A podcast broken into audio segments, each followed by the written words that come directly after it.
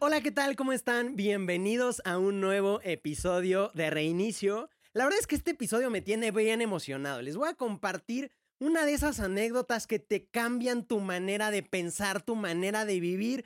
Una señora anécdota, una verdadera anécdota que me pasó en una ocasión. Y bueno, así como me escuchan ustedes, así como que aquí, oh, este brother está grite y grite, a ver, tranquilo, chill out, ¿qué te está pasando? ¿Por qué tanta efusividad? Así como me escuchan, estoy enfermo. Así como me escuchan, estoy enfermo de la garganta. Este... Pero eso me gusta. Me gusta estar enfermo. Bueno, no, no, no es que me guste. Andes está loco, ¿no? Como que le gusta estar enfermo de la garganta. Pero, a ver, creo que el hecho de que yo esté enfermo de la garganta y aún así estemos haciendo el episodio de reinicio, es que, o sea, es prueba de que llueve, truene o relampaguee. Estamos comprometidos con ustedes, con los podcasters de reinicio. O sea, así llueve, truena o relampaguee, nosotros estamos comprometidos con ustedes. Entonces, Miren, en otros podcasts es como muy común que digan, váyanse, váyase usted por su cafecito, váyase, sírvase su cafecito para que se sienta ameno aquí con nosotros. Así es que yo a ti te digo lo mismo, ve por tu cafecito para que esto se ponga así ameno, para que podamos entrar en confianza. Yo no te puedo decir que yo también estoy aquí con mi cafecito porque estoy como con ese tipo de remedios de abuelita, ¿no? El típico de, le vas a poner 45 segundos vas a poner a hervir el agua 45 segundos. La vas a dejar ahí. Le vas a echar dos hojitas de romero, un puñito de sal, medio limón y... Y así, ¿no? Y es como toda la fórmula de la abuela, así de cómo te vas a, a, a, solucionar la gripa, ¿no? Entonces ahorita yo estoy así como aquí con mi, con mi solución para poder, pues, salir de esta gripa, que como que sí se escucha, ¿no? O sea, Sí estoy aquí de que grite y grite y todo, pero sí se escucha así como que... ¿Qué le está pasando a este amigo? como, ¿por qué está hablando así? Como, ¿por qué habla así? Pero bueno, vamos a seguir con este episodio en el que os voy a compartir la siguiente anécdota, ¿no? Em, en una ocasión yo me fui de misiones, de esas misiones donde uno va a predicar la palabra de Dios, donde vas a hablarle a los demás de Dios, donde vas a convivir con otras personas predicando la palabra de Dios y muchas veces, generalmente, es a comunidades pues eh, necesitadas, ¿no? Eh, económicamente hablando, ¿no? Comunidades, eh, comunidades marginadas, como se les llama también, ¿no? Entonces también vas a hacer misiones de construcción, es decir, a armar casas para las personas, a ayudarlas en, en sus, en sus, este, con su ganado, ayudarlas en su agricultura, ayudarlas en todos esos aspectos, ¿no? Entonces, bueno, pues fui de misiones a, e, a una comunidad aquí en México de escasos recursos y, espérenme, ahí viene el primero. Probablemente sea un episodio muy así, a lo mejor estaremos cortando por ahí, pero bueno, para que sepan como por qué de pronto le cortaron aquí, pues porque Toñito andaba un poquito ahí que como que de la garganta. Pero bueno, entonces fui a esta, esta comunidad. Entonces, pues estaba yo con los niños, estábamos jugando ahí con los niños. Y en ese momento terminó el, eh, el encuentro que teníamos ahí con, con, los niños, de estar jugando, de estarles predicando la palabra de Dios. Estamos ahí. Y bueno, pues ya los papás fueron llegando por los niños para, para llevárselos. Y en eso quedaron únicamente dos niños. Quedaron dos niños ahí. Y uno de ellos empezó a llorar y empezó a decir, no, es que, es que mis papás no vienen. Se empezó a preocupar y empezó a decir, es que mis papás no vienen, ¿qué está pasando? ¿Por qué no vienen por mí mis papás? Y en eso, el otro niño, por el que tampoco habían llegado sus papás, se voltea con este niño que estaba llorando y le dice, ah, jaja, tus papás no te quieren, por eso no vienen por ti, este, tus papás no te quieren, por eso ya te abandonaron, ya se olvidaron de ti tus papás, no te quieren. Y pues en ese momento cuando le empezó a, cuando se empezó a burlar del otro niño, pues yo me volteo con él, ¿no? Y evidentemente con toda la corrección de caridad, me volteo con él, con ese niño que se estaba burlando. Y le digo, oye, ¿por qué te burlas de él? O sea, ¿a poco a ti te gustaría que se burlaran así de ti? O sea, no, no te gustaría que se burlaran así de ti, ¿no? No te burles así de él entonces. No te gustaría que se burlaran así de ti. Y me respondió, no importa, de mí no se pueden burlar así. Y le digo, ¿por qué? Y me responde, porque yo no tengo papás. No se pueden burlar de mí de que no vienen mis papás, porque yo no tengo papás. En ese momento, de verdad, cambió mi perspectiva de cómo veía a las demás personas, de cómo me veía a mí mismo y de cómo veía cómo me miraba Dios, cómo sentía yo la mirada de Dios. En ese momento realmente cambió mi manera de pensar, porque me di cuenta que este niño estaba haciendo un acto negativo, estaba haciendo un acto malo, como es burlarse de alguien, pero lo estaba haciendo porque era una persona herida. Su herida justamente lo llevó a hacer eso. Su herida fue lo que lo llevó a hacer eso. En ese momento creo que Dios me dijo y de realmente aprendí a que detrás de una persona que intenta herir hay un corazón herido. Detrás de un acto malo detrás del pecado hay una persona buscando la felicidad en lugares inadecuados. Hay una persona que a gritos dice, es que no soy feliz, es que yo no tengo esto, es que yo estoy herido. Hay una persona, detrás de esos pecados hay una persona gritando, estoy buscando la felicidad. Ese niño a gritos me estaba diciendo, no tengo papás. Por eso lo hago. Por eso me burlo de él. Porque a gritos me estaba diciendo, me siento solo. Y entonces aprendes a ver ese corazón herido y a apapacharlo y a decir, te consuelo, ¿no? Pero muchas veces nosotros nos quedamos en el querer corregir al otro y en el querer, y ahorita iremos hablando de todos estos temas. Pero siempre he pensado que muchas veces estamos dispuestos a hacer esto. Los que, los que me están viendo en YouTube saben que estoy señalando con el dedo. Muchas veces estamos dispuestos a señalar con el dedo. Estiramos la mano únicamente para señalar. Pero muchas veces no estiramos la mano para hacer esto. Para extender una mano amiga y decirle a la otra persona, ¿en qué te ayudo? Aquí está mi mano que te, que te estiro. Te estiro la mano para ayudarte y te pregunto, ¿En qué te puedo ayudar? Pero muchas veces nada más estiramos la mano para señalar y decir, está mal lo que acaba de hacer esta persona. Cuando no vemos que detrás de eso hay una persona que necesita que le hagamos esto. Le estiremos la mano para levantarla y le digamos, ¿en qué te puedo ayudar? Y claro, me ayudó a ver, a comprender a las personas, ¿no? Y a decir, a ver, seamos personas más comprensivas y busquemos también ayudar a la otra persona. No nada más juzgar al otro. Porque detrás de alguien eh, haciendo actos que hieren, detrás de alguien pecando, hay un corazón herido. Pero no nada más me cambió esa perspectiva, creo que también me cambió la perspectiva de cómo me veo a mí mismo. Porque cuando yo tengo errores, cuando yo tengo defectos, cuando hago algo mal, me freno y, realmente pienso, a ver, ¿cuál es la herida aquí? Así como ese niño, su herida, y por eso estaba haciendo eso, por eso eso lo estaba haciendo mal. Su herida era que no tenía papás y por eso hizo eso. Muchas veces yo cuando hago algo incorrecto me pregunto, ¿cuál es mi herida aquí? Para entonces pensar, ¿qué es la herida? ¿Cuál es la herida que tengo que sanar? ¿Cuál es el camino que entonces tengo que, recorrer? Porque detrás de esto, detrás de, detrás de este acto malo, hay un corazón herido. Y efectivamente, eso es la misericordia. Entonces también cambió mi perspectiva de cómo me ve Dios.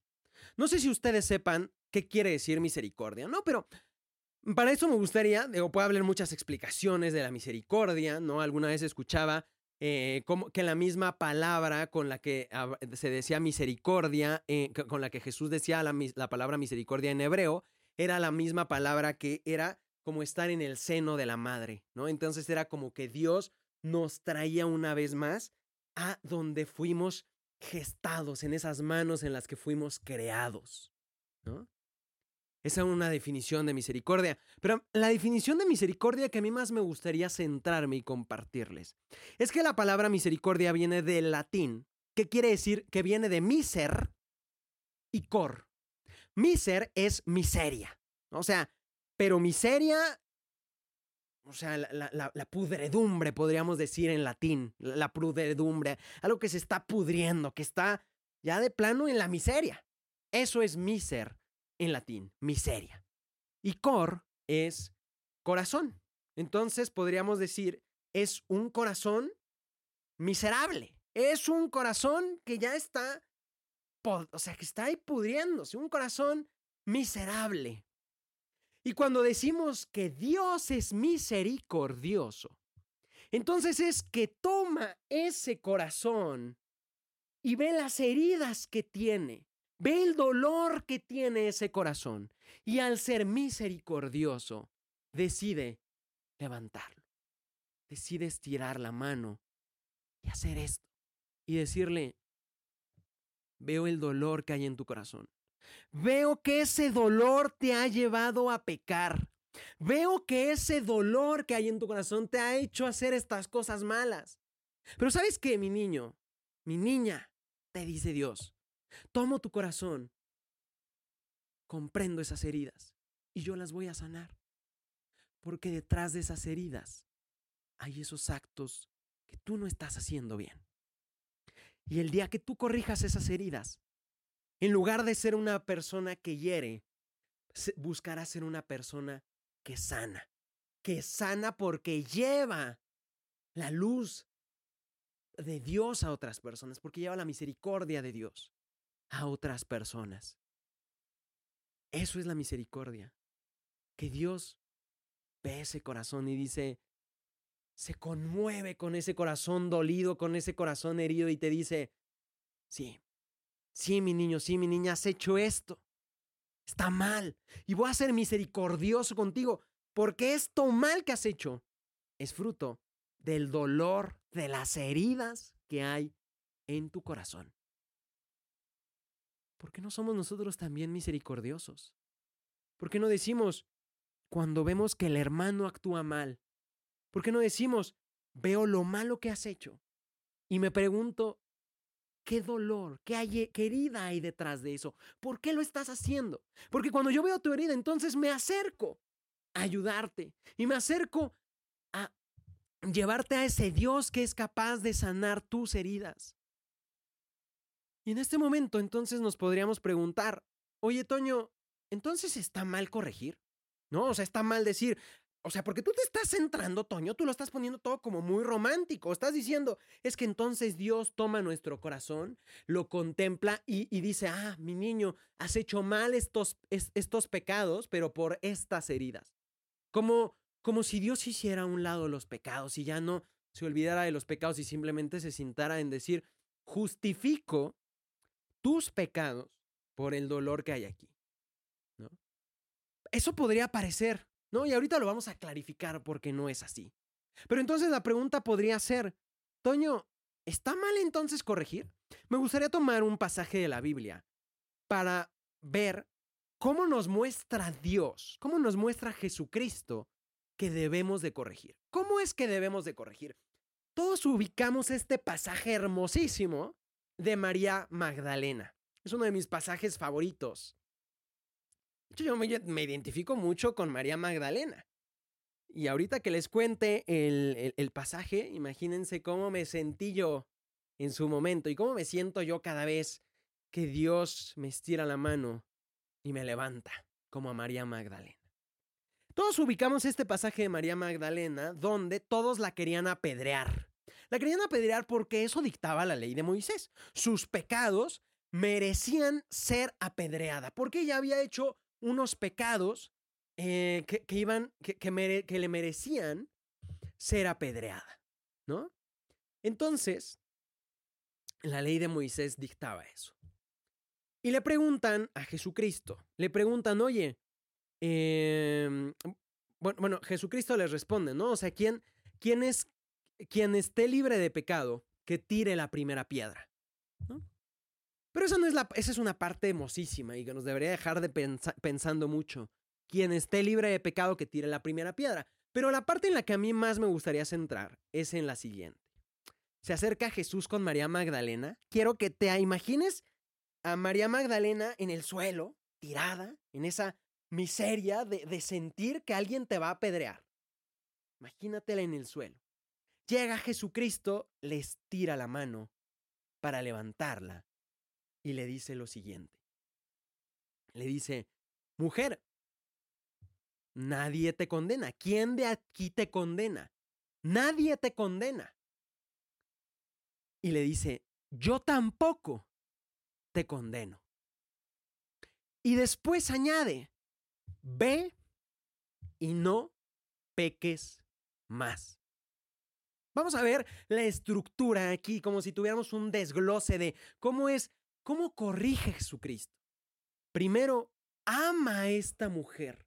Primero ama a esta mujer, la hace sentir amada, la hace sentir abrazada, la hace sentir acogida. Y le dice, mujer, ¿quién te condena? Yo tampoco te condeno. Y luego la corrige. Sí, sí la corrige porque lo que hizo estuvo mal. Sí estuvo mal. Y le dice, ve y no peques más. Es decir, primero Jesucristo hace esto.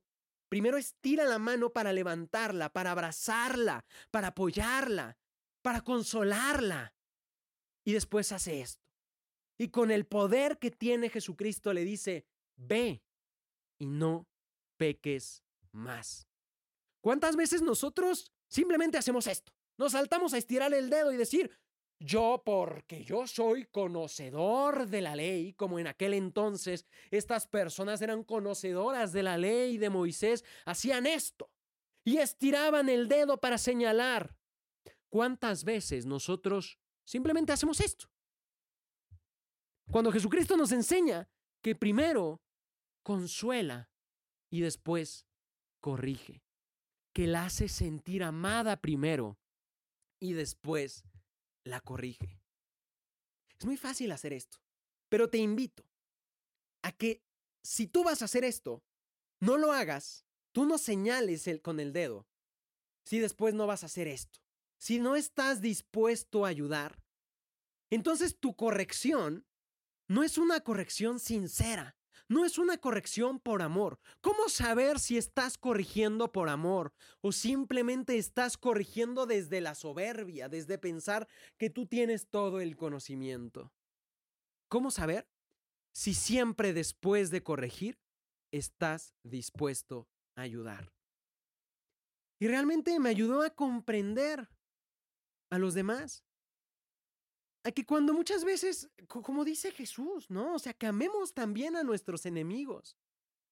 Cuando muchas veces algún enemigo, alguien me hace algo, a comprender, oye amigo, ¿qué hay detrás de eso? Y a salir a su encuentro y decirle, ¿en qué te puedo ayudar? ¿Y cómo le cambia el chip a María Magdalena, no? Maestro, este, eh, esta persona que me amó, también me corrigió, pero me ama. Y se convierte en una mujer que realmente ama a Jesucristo. A tal punto que la acompaña hasta la cruz, a tal punto que es de las primeras mujeres en ver a Cristo resucitado. Es la primera mujer en ver a Cristo resucitado. Qué bonito. Ver cómo el amor transforma. Y el amor ya es un acto de corrección. Ya es un acto, el amor ya es un acto de corrección. ¿Por qué? Porque tú me estás ofendiendo.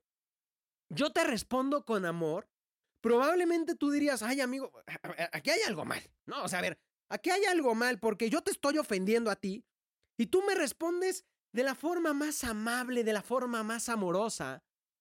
Eso ya es un acto de corrección, porque haces que la otra persona piense, ah, caray, ¿qué, qué está pasando aquí? Yo lo trato mal, pero él me trata bien. ¿qué está pasando aquí? Y te aseguro que eso ya es un acto de corrección. El hecho de cambiarle la mentalidad al otro, de sacarlo de onda, como decimos aquí en México, de sacarlo de onda y que diga, ¿qué acaba de pasar? ¿No?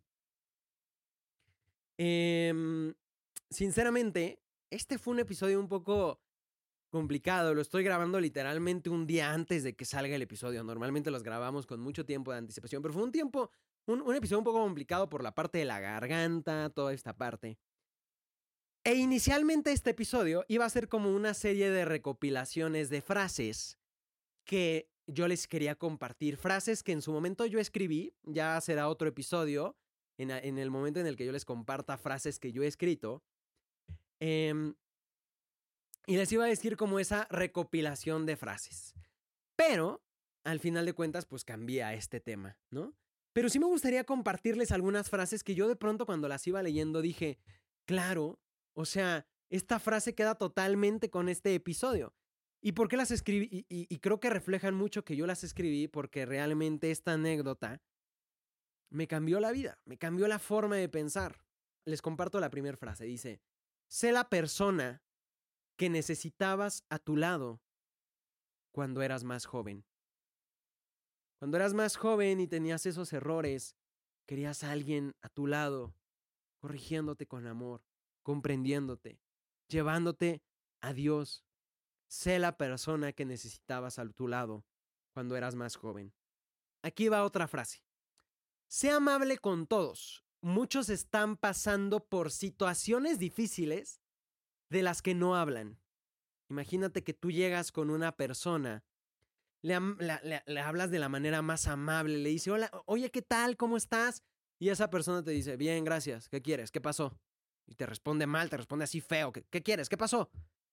Y tú dices, ay, no, o sea, tranquilo, yo te estoy hablando bien, ¿no? O sea, ahora sí que como de, como un meme que no sé si todos ubiquen, pero un meme de Drake y es que decía, oye, tranquilo viejo, ¿no? O sea, tú llegas súper bien con esa persona, le dices, hola, ¿qué tal? ¿Cómo estás? Y esa persona te responde, bien, gracias, ¿qué quieres? ¿Qué pasó?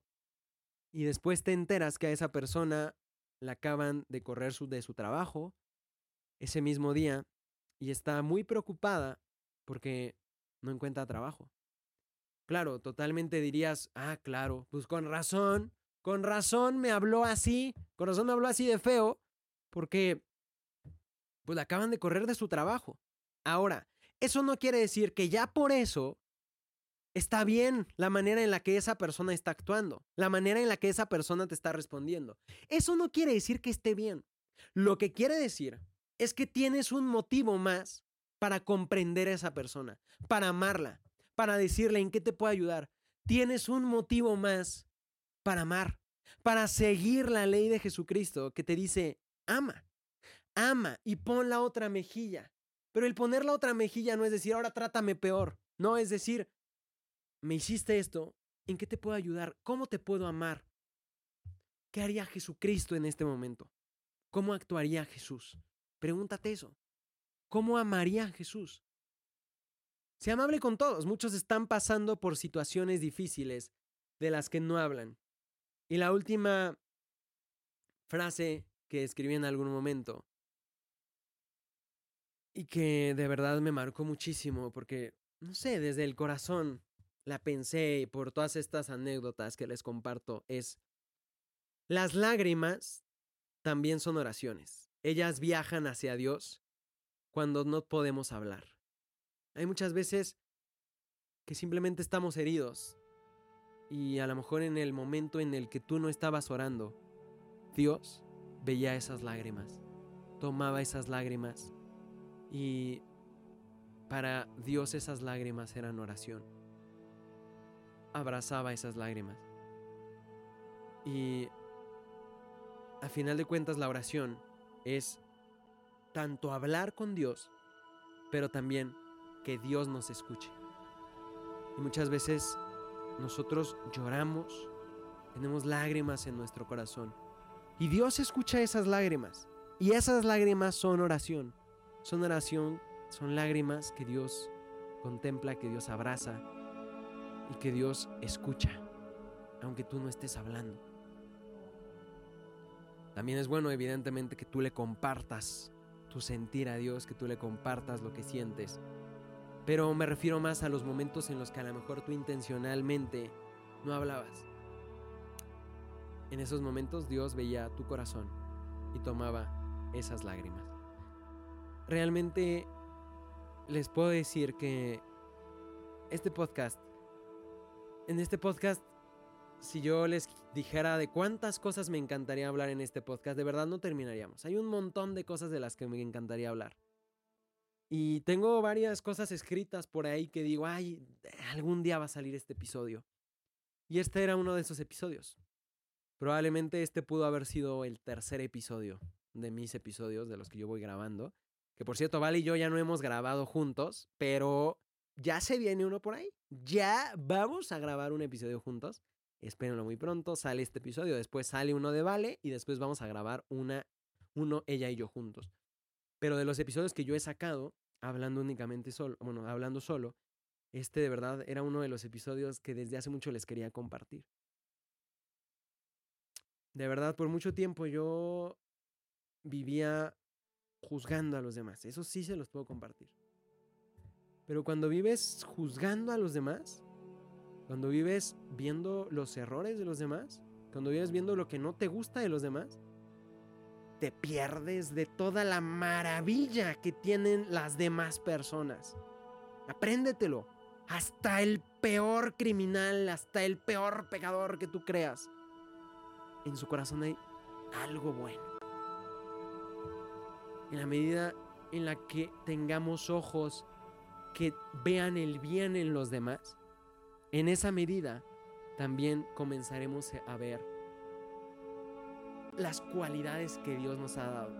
Aquellos momentos buenos que tenemos en la vida. Cuando dejemos de centrarnos en lo negativo y comencemos a ver también lo positivo en los demás, empezaremos a también verle a lo positivo a la vida. De eso se trata la vida también. De tener ojos que vean las cosas con un espíritu positivo. Oigan, de verdad me dio muchísimo gusto haber estado aquí con ustedes.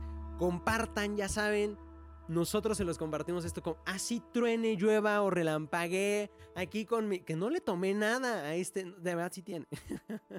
no se los enseño porque es el típico. Este. Agua caliente, así que tiene como con jengibre. Que tiene limoncito y así. Entonces. Pero de verdad aquí tengo, no tomé nada.